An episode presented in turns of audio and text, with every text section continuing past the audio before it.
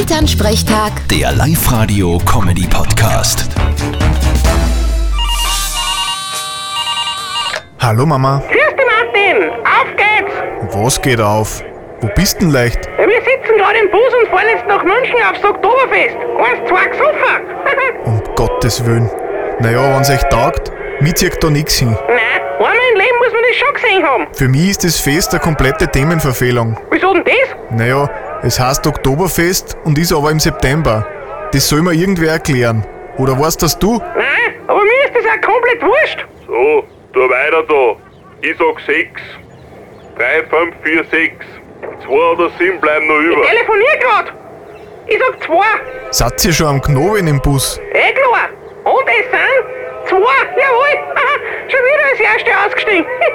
Na hoffentlich kriegt's vom Oktoberfest nur was mit dann. Wichtig ist, ja kein Radler bestellen, sonst hauen's euch aus dem Zelt. ich glaub, die Gefahr besteht eh nicht. Na dann, vierte Mama. Ich fang an und sag vier.